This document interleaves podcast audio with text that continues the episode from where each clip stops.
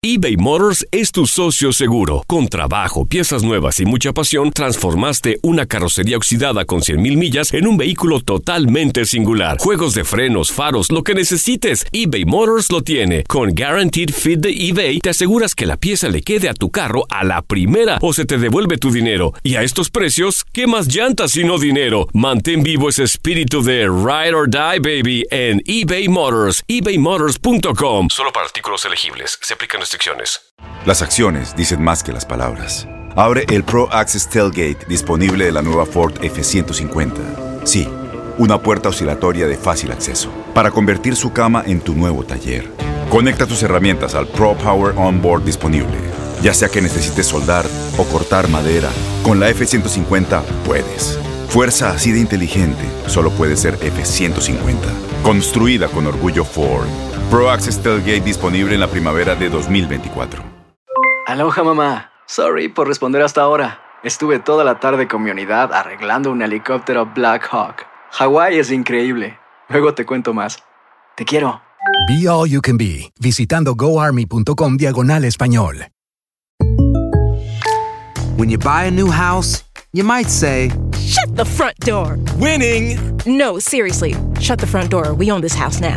But you actually need to say, Like a good neighbor, State Farm is there. That's right. The local State Farm agent is there to help you choose the coverage you need. Welcome to my crib. no one says that anymore, but I don't care. So just remember, like a good neighbor, State Farm is there. State Farm, Bloomington, Illinois. Conectando. Conectando. Un podcast de Enrique Acevedo y una producción de Univisión y Euforia. Uno como padre sabe que algo le está pasando raro. Es que papi no puedo respirar. No lo pude ver, no pude tocarlo, no pude visitarlo, no pude abrazarlo. Yo le rogué que por lo menos me dejaran ver el cuerpo antes de que lo cremaran. Esto es real, todo es estadística, todo es número, la gente se pierde en eso. No son el número 20 ni el 58 que aparecieron en el periódico. Son padres, son hijos, son seres humanos de carne y hueso con un alma. Una sola persona que se infecte en la casa puede exterminar una familia completa. Nos sentimos impotentes, pero no lo estamos. Nos tenemos a cada uno que el COVID no puede contra el amor. Nosotros con amor vamos a vencer esta pandemia. Bienvenidos a un episodio más de Conectando. Yo soy Enrique Acevedo, periodista de Noticias Univisión. En Puerto Rico, una isla con 3.2 millones de habitantes, apenas poco más de 10.000 personas han recibido una prueba de coronavirus. Es una de las entidades en donde la escasez y en algunos casos la negligencia han intensificado los efectos del virus. Para Luis Ángel Sánchez, esto ha significado la irreparable pérdida de su hijo de apenas 29 años de edad y de su padre. Esta es su historia. Estamos a la orden y espero que mi testimonio pues sea de bendición para todos los demás. Luis Ángel, ¿te podría pedir primero tu nombre completo y a qué te dedicas? Uh, mi nombre es Luis Ángel Sánchez Soler y, y soy consejero de carrera, trabajo para eh, la Guardia Nacional en Puerto Rico. Luis Ángel, platícanos un poco de mm, tu experiencia con el coronavirus en Puerto Rico y la manera en la que mm, desafortunadamente tu familia se vio impactada. Mi experiencia ha sido devastadora, una experiencia real, ha tocado toda la fibra de nuestra familia. Mi hijo adquirió el virus alrededor de 16 de, marzo o, o, antes, porque aún no sabemos en realidad cómo fue. El contagiarse, pues lo adquirió también mi padre de 80 años, mi nieta de 5 años también es positiva al COVID-19. Eh, ¿Cómo se enteraron de que primero tu hijo se había contagiado y, y platícanos un poco de esos, de esos días a partir del 16 de marzo? Él, él, se sentía mal con algún tipo de conjuntivitis fuerte, irritación en los ojos y casi no los podía abrir, eh, también con vómitos. Eran sus dos síntomas iniciales que tenía cuando fue al 17 de marzo. Le, lo trataron en el, en el hospital en, en Copey y Y entonces ahí pues lo envían para la casa. Él, él, él, él esa semana estaba con la, la, niña, pues entonces me llama para que venir a mi casa y quedarse en la semana como los chicos míos y yo ya estábamos fuera del trabajo y de, las, de las distintas escuelas porque ya habían cerrado las operaciones. Llegó a mi casa y estuvo aquí con la niña y, y lo atendí, lo ayudé y lo, lo le dimos los medicamentos para la, para la conjuntivitis en los ojos y, y, y líquido hidratándole y demás. De eso comienza a empeorar, desarrolla diarrea, este, debilidad y, y entonces los vómitos también sangrados y, y, flema. Entonces, pues de ahí eh, yo lo llevo de nuevo al hospital, lo atienden, entonces pues de un día para otro. Lo, lo, hidratan, le dan suero, le administran sueros y distintos medicamentos, le hacen pruebas de influenza y otras pruebas para saber si tenía algo viral, pues entonces lo envían para la casa. No le hicieron el COVID, yo lo mencioné, yo lo pedí, pero nunca, no lo hicieron porque entendían que no era el protocolo a seguir al momento. ¿Tú tenías sospechas de que podría ser el virus desde que llegó a tu casa tu hijo? Desde que, desde que llegó, desde que el 16. Yo, mi hijo tiene 29 años, a pesar de tener eh, de su juventud, su fortaleza, es un técnico automotriz, trabajador, no era una persona, no había viajado, no estuvo en, eh, con multitudes, en conciertos o en actividades de, de, de cantidades grandes de gente. Él estaba del trabajo a la casa con su hija y siempre estaba siempre estábamos en familia no era eh, desde que empieza eso yo mi, mi percepción de, de, que cuando comienzan los síntomas pues la lógica me dice no creo que esto sea solamente por dolorcito de garganta y por tos seca o por falta de respiración y lo demás, no, yo entendía. Uno como padre sabe que uno va, que algo le está pasando raro y, claro. y ese, el, la impotencia de atenderlo y verlo deteriorarse, ponerse pálido, los labios cuartearse y la impotencia de que no, no lo atendieron y lo llevan. Otra cosa que, que, que estamos haciendo mención de que él no tenía cubierta médica porque él eh, la cubierta de salud pues de, los planes de, de, gobierno pues entonces al tu tener un salario el cual excede pues lo, los requisitos básicos aunque sea un salario mínimo, poder exceder los requisitos básicos, no cualificas para el plan de gobierno, pero tampoco te sobra dinero para un plan privado. Y esa fue la, la realidad de él. Este, porque todos mis hijos y un servidor pues tenemos, tenemos plan médico, pero él al, al tener más de 24 años ya no, va, ya no cualifica para mi cubierta. ¿Y crees que esa falta de cobertura médica fue un impedimento para que recibiera el cuidado médico, el diagnóstico que le hubiera salvado la vida? De seguro porque no se trata de la misma forma. Él estuvo cuatro horas en el hospital en emergencia y él mismo me ha enviado mensajes de texto. Me preguntaron si tenía este, ya me mencionaron que tenía una deuda ahí porque yo había ido, él había ido antes por otras razones, había ido antes a emergencia, entonces para que cada, cuando hace una visita médica y no tiene plan médico, pues son cómodos, alrededor de 200 dólares americanos, pues. Parece que tenía esa deuda, entonces lo tuvieron cuatro horas allí, lo atendieron al final de que habían atendido otra gente, había gente allí que, que estaban con mascarilla tosiendo y todo lo demás, aunque tenían mascarilla, pero su condición era bastante fuerte como era para dejarlo, hospitalizarlo y, y, y, y mantenerlo lo enviaron a la casa, yo como padre pues trato de atenderlo y cuidarlo lo demás, a la misma vez mantengo a mi padre alejado de él completamente, el único que estaba bregando en su cuarto aislado era yo con él, y entonces inclusive pues yo tengo tres hijos más que residen conmigo, y, y tres hijos menores de edad, entonces ellos también pues estamos todos en esa expuestos a, a estar contaminados con el virus, ¿no? Y contagiados.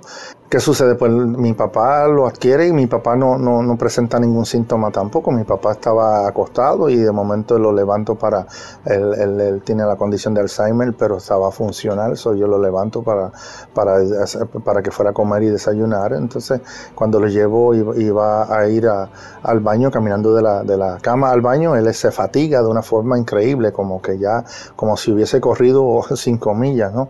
Y entonces, pues él, él se fatigó bien fuerte y yo dije, uh, papi está enfermo enfermo, entonces me lo llevé rapidito, dos días después que yo había llevado a mi hijo. Llevé a mi hijo el 25 eh, a, al hospital la tercera vez. Tres veces tuviste que ir al hospital. Sí, sí ya, ya ahí está en casi arresto respiratorio.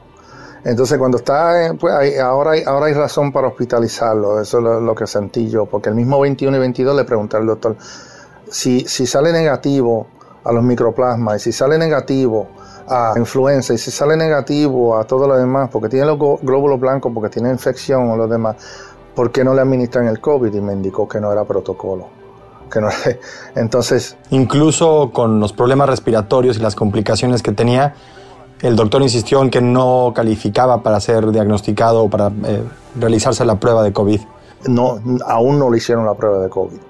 Y yo le pedí, yo le indiqué, entonces me dijeron, es que los protocolos de salud pues no, no, no lo requieren ahora. Si empeorase, pues entonces lo trae y, y empeorar es tarde, empeorar es tarde hermano, porque empeorar él ya está en arresto respiratorio casi, cuando lo llevo el 25, el doctor que lo atendió, ese fue, inclusive el, el, chico mío me, los últimos textos que él vio eh, antes de ya ser entubado, indicando, el único doctor que me ha tratado bien ha sido este, porque el que lo recibió el 25 en emergencia de nuevo, ni lo miró, dijo, tráigame una, una, máquina de hacer eh, radiografía, aquí mismo en la camilla le hacen la radiografía y vamos a verla rápido, inmediatamente, porque esto hay que atenderlo y no se, no se despegó del rápido, radiografía, una neumonía y los, los pulmones tapados prácticamente, me dijo, ahora no hay que hacerle la prueba, ahora no se pueden ahorrar la prueba porque ya saben lo que tienen, porque ahora es obvio que se está muriendo.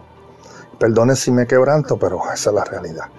Y el doctor dijo, sí, sí, estoy de acuerdo. Y, lo, y llamó a una ambulancia para trasladarlo, y rápido, y se lo llevaron. Mi, mi clamor y mi, y mi expresión de, en las redes y lo que hemos hecho ha sido por levantar conciencia de, que hay que prevenir, de que hay que hacer las pruebas tempranas, de que prevención, prevención es lo que va a salvar muchas vidas, que hay que, hay esa detección también. Luis Ángel, ¿Todavía conservas los mensajes de texto que te envió tu hijo? Los tengo, sí, eh, pero no, no es algo que lo, menciono, pero porque es que quiero el sentir de él, el sentir de él como, como lo trataron, pero yo quiero ser la voz, él, no puede hablar por sí mismo ya, obviamente no lo tenemos, ¿no? Claro, te preguntaba de los mensajes de texto para saber cuál es la última comunicación, el, último recuerdo que tienes de tu hijo y, cómo te gustaría también que la gente lo recordara, ¿no? Oh, no, eh, mire, el, recuerdo del, en lo de texto es que papi no puedo respirar. Ese fue el último que, que, que recibí y yo lo llevé corriendo para el hospital. Después de eso no hablamos más, no lo pude ver desde el 25 de marzo hasta el 15 de abril. No pude tocarlo, no pude visitarlo, no pude abrazarlo.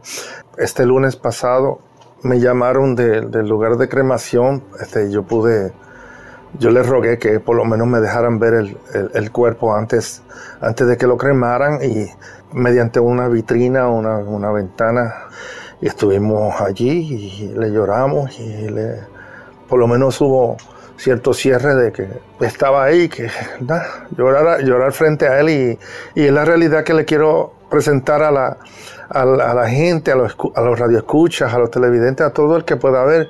Mire, que esto es real, que esto no son números, este, los, periódicos, las publicaciones, las conferencias de prensa del gobierno, todo es estadística, todo es número, la gente se pierde en eso.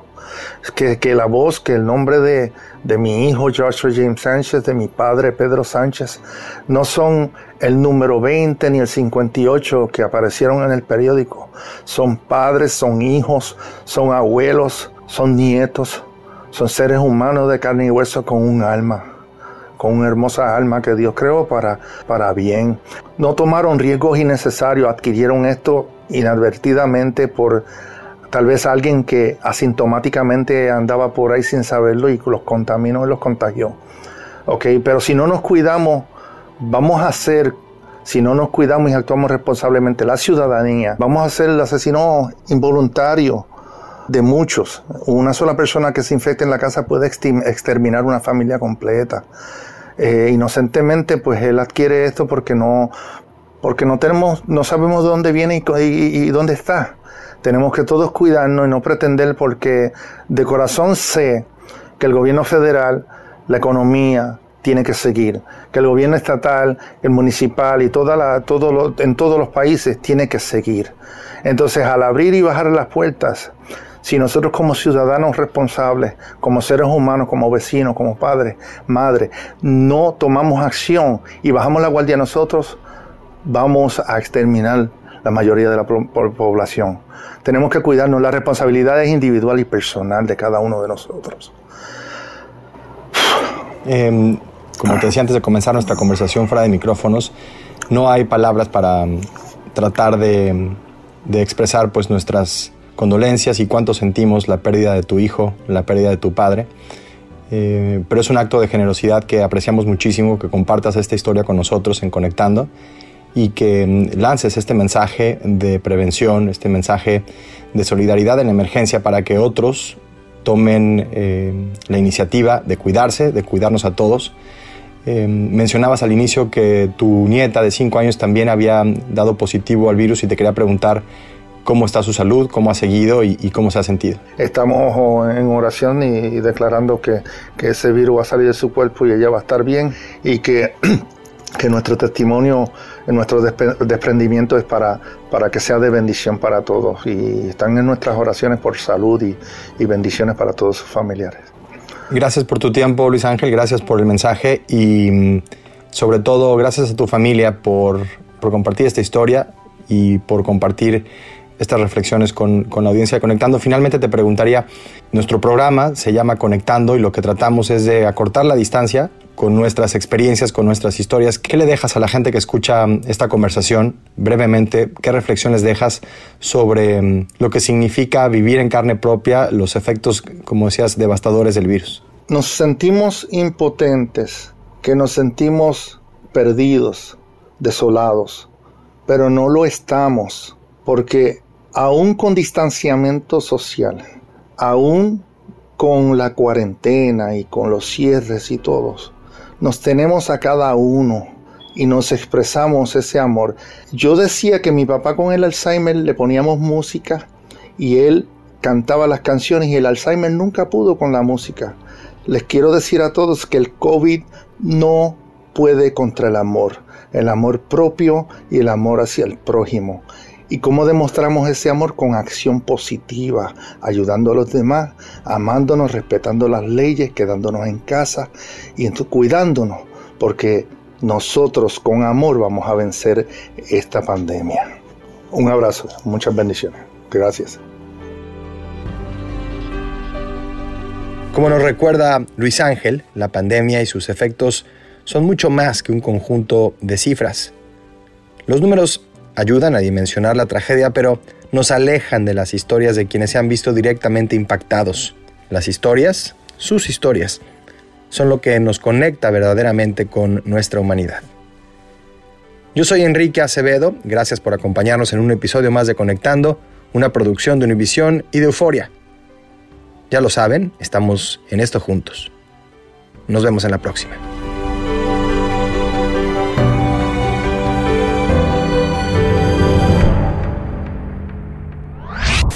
Conectando. Conectando.